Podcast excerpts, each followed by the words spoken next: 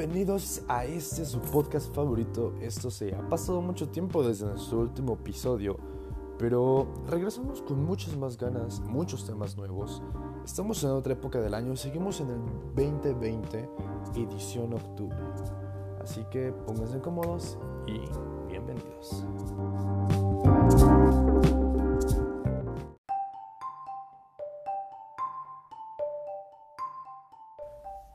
El tema del que hablaremos el día de hoy es las TICs, la sociedad de la información, conocimiento y el impacto que tienen en contextos educativos.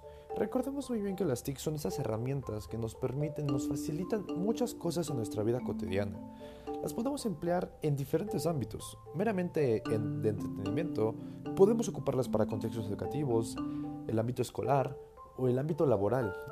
Y han venido y han han sido parte de nuestra cultura y han marcado antes y después de, ya que las nuevas generaciones estamos tan acostumbrados a ellas que tú le das un celular a un bebé de un año, meses y te sabe poner videos en internet.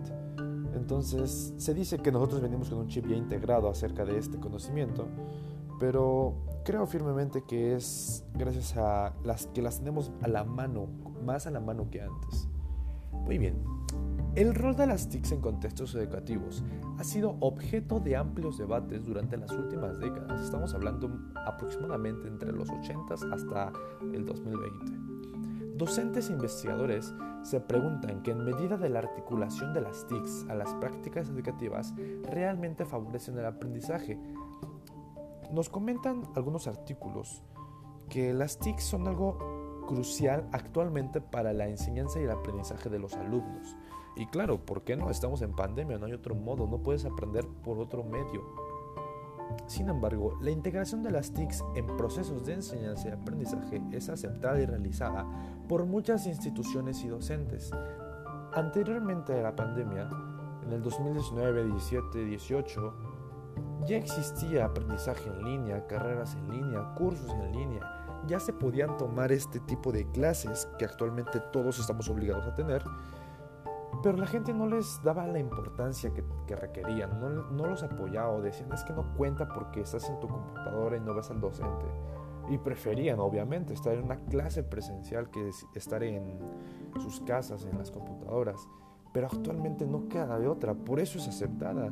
No porque realmente sea efectiva, no porque realmente aprendas algo. La idea sí, claro, es aprender, pero muchas veces hay muchos factores que nos limitan ese aprendizaje o, o, enseñanza viceversa en el caso del profesor también. Hay casos que los profesores no tienen internet la zona en la que viven no tiene señal y es aceptable tampoco se juzga. Pero estamos lejos de aprender digamos algo concreto como se hacía en clase presencial. Si el aprendizaje que íbamos a tener iba a ser del 100% estamos obteniendo alrededor de un 40 50% a lo mucho. Y eso en casos muy específicos Ahora bien, las instituciones y organismos que gestionan la educación en los diferentes países estructuran y acojan modelos de formación que permitan responder al inexorable fenómeno de cambio permanente que hace una sociedad de la información y el conocimiento. Las escuelas actualmente, más las universidades, se han dedicado a organizar y planificar cómo va a ser la estrategia de trabajo, cómo las vamos a implementar, porque las TICs están, pero muchos docentes no estaban calificados o no estaban simplemente preparados, nadie lo estaba para esta situación, para que de un mes al otro, ¿sabes qué? Tienes que dar clases en línea, tienes que cumplir con estos parámetros y a ver cómo le haces, no. Si no me equivoco, la CEP estuvo dando cursos de regularización, de eh, aplicaciones digitales acerca de la enseñanza, creo que estuvo Zoom, Meet, diferentes plataformas que permiten la facilidad del aprendizaje en cuanto a clases, los maestros estuvieron en constante actualización y maestros de todas las edades, no simplemente los más jóvenes, sino también las personas que están grandes de 55 años, 60 años, porque tenemos docentes de todas las edades, no lo olvidemos. Ahora bien, hablaremos un poco acerca de la educación de calidad y aprobación de las TICs. Sinceramente, muchos artículos de los que leí mencionan que antes de la pandemia la educación en la, con base a las TICs ya era efectiva, y era de calidad.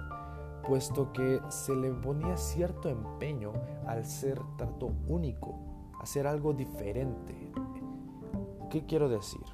Que anteriormente tenías dos vertientes, o clases presenciales o cursos en línea. En algunos casos, los cursos en línea te permitían que tenías disponibilidad de horario para tomar tus clases o hacer tus trabajos y no tenías que cumplir con un horario como de 7 a 7, de 7 a 1. Y lo ocupabas ese tiempo para ya sea trabajar o cuidar a tus hijos. Eran para esas personas que tenían actividades primeramente antes que la escuela, pero a la par querían superarse o querían instruirse. Ahora bien, esa educación era de calidad, puesto que no se, no se le, no la podía tomar cualquiera y no era barata, no es nada barata. Ahora que todo se globalizó, toda la educación tiene que ser de este modo, siento yo que pierde un poco su valor, su calidad, ya que, claro, no es lo mismo y se los dice una persona que ya dio clases en línea y no solo en español, sino las di en inglés. Tuve que dar una clase acerca de un tema a compañeros de que eran de un nivel más avanzado que yo y sí es un poco diferente. Sin embargo, nunca está de más el hecho de esforzarse. Si tú te esfuerzas, se ve a lejos que realmente te importó preparar tu clase. Y no estoy quitándole valor a las clases en línea actuales. Solamente digo que no son tan de calidad a como lo eran antes de la pandemia puesto que tenían un enfoque, tenían un propósito más específico, porque he leído muchos artículos de diferentes universidades, alumnos, que mencionan que estas clases son de relleno. Y bien, si te pones a pensar eso, el tiempo pasa, como yo lo había mencionado, el tiempo está pasando y no podemos dejar y no podemos dejar de hacer algo, entonces tenemos que ocuparnos. Y no lo veo como tal relleno, pero sí veo que no todos, algunos profesores tienen en mente que es dejar trabajos por dejar trabajos y bueno, etcétera.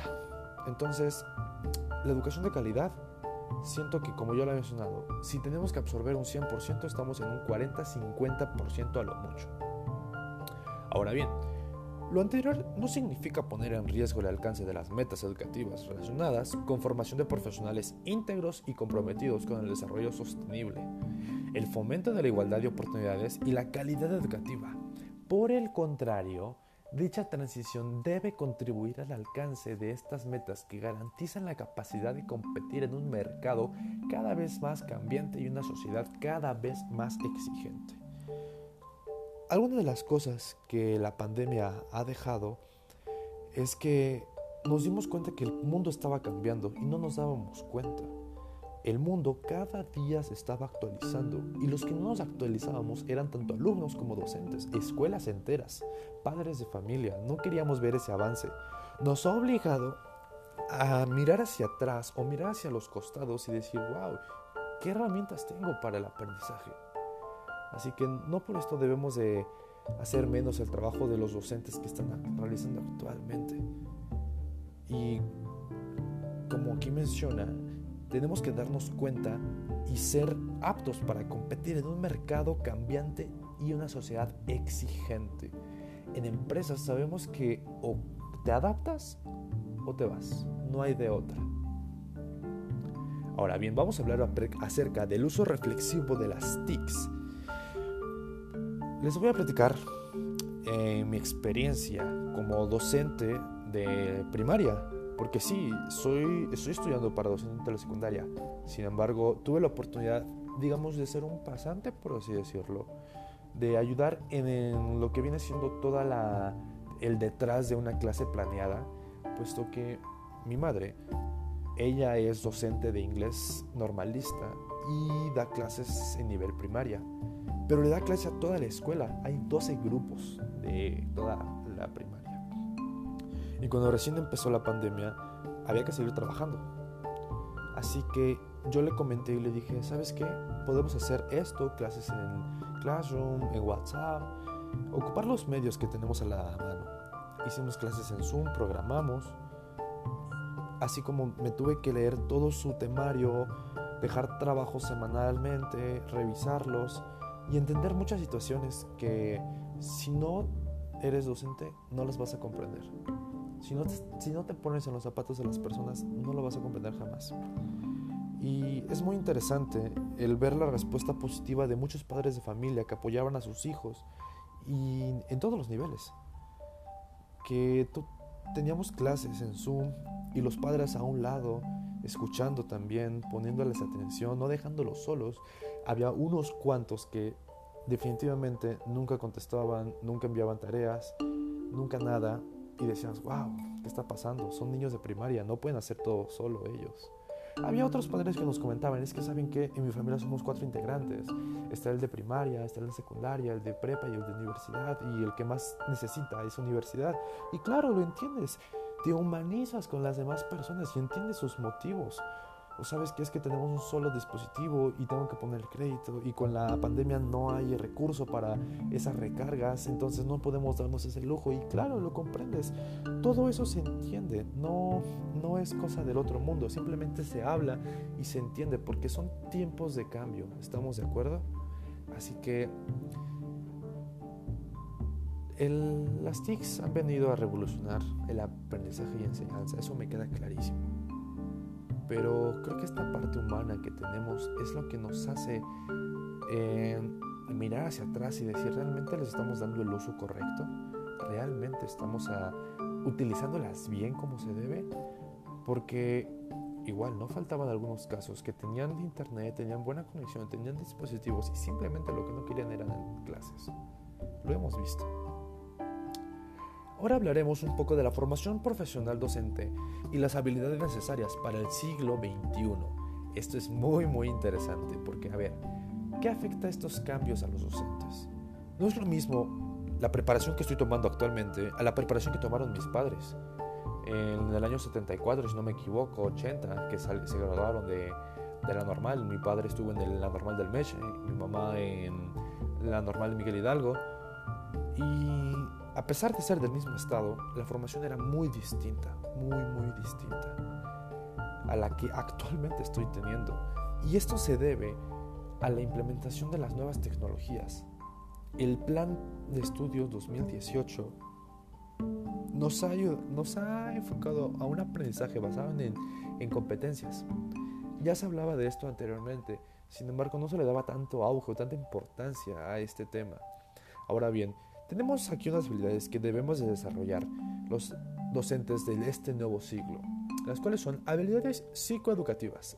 Estas están relacionadas con la capacidad para la creación de contextos educativos, reconocimiento de problemas disciplinares o del entorno, generación de experiencias que promueven relaciones concretas con problemas identificadas, la promoción y la reflexión del pensamiento crítico y la evaluación integral del aprendizaje. Suena como palabras muy rebuscadas, pero si las analizamos no dice más que poder identificar problemas de tu contexto. ¿Sabes qué? Esta, este alumno no está trabajando o no tiene cierto empeño debido a que en su casa no se nutre bien, lo he visto dormir en clase.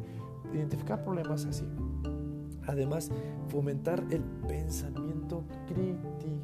Esto es muy importante, muy, muy importante, porque una diferencia entre ser crítico y criticón no es lo mismo, ni están de la mano. Crítico, que puedas juzgar de manera objetiva tanto tus aciertos como tus desaciertos, tus errores y tus ventajas. Todo esto para crecer como persona, crecer como individuo, tanto intelectualmente este, educativamente y en un futuro laboralmente. Así como también debemos tener habilidades vocacionales y de liderazgo.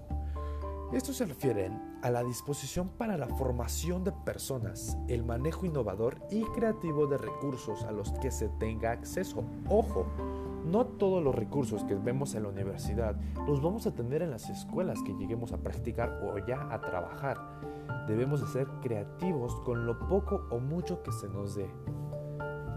Así como también las metodologías para la enseñanza y evaluación, la habilidad para generar impacto, influencia, escuchar, preguntar, explicar y comunicar de manera efectiva. Estos son algunos valores, no, valores, sino competencias más bien, competencias tanto creo que son específicas que a lo largo de la carrera, si no las tienes, tienes que ir desarrollándolas, porque no puedes ser un docente si no puedes comunicar una idea de manera efectiva. Y claro, estamos hablando de que son niños de entre 11 y 15, 16 años máximo. Entonces tenemos que investigar la psicología que está, lo que está pasando dentro de sus mentes en esos momentos para poder usar el vocabulario perfecto y hacer que el conocimiento pueda hacerse de manera efectiva. Ahora bien, también referente al pensamiento crítico, eh, les voy a leer un poco de la explicación que, de lo que es. Este se refiere a las habilidades para utilizar diferentes tipos de razonamiento, hacer juicios, tomar decisiones apoyándose en la evaluación y evidencia, argumentos y resolución de problemas, lo que ya les había comentado. En esta parte entra algo que, me, que una vez leí me pareció magnífico y es acerca de inteligencia emocional. Saber identificar tus emociones que estás sintiendo en ese momento, catalizarlas, no responder de manera instintiva, sino pensar bien qué estás diciendo, qué vas a hacer. Te va a, te va a llevar a tomar decisiones mucho mejores de las que, de las que piensas. Y por último, hablaremos acerca de la colaboración.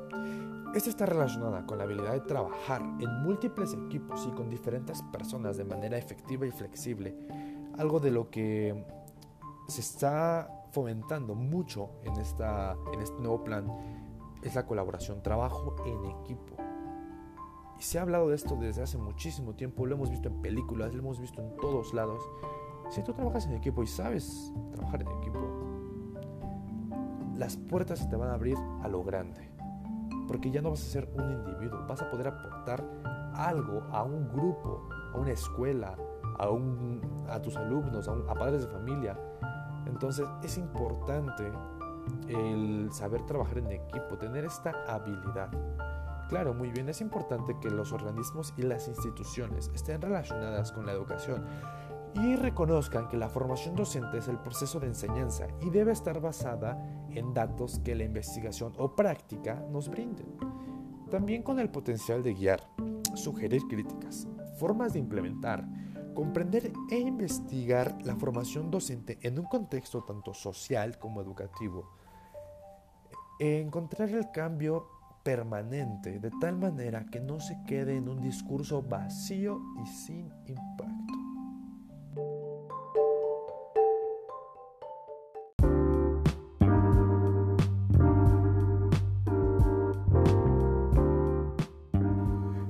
Esto ha sido todo por el episodio de la semana. Espero que esta información les haya sido útil, que puedan implementarla en diversos contextos, tanto educativos como laborales. Le quiero mandar un fuerte abrazo a mi profesor Francisco Javier García Canales, que es nuestro principal audiente en este episodio. Espero haberlo dicho bien.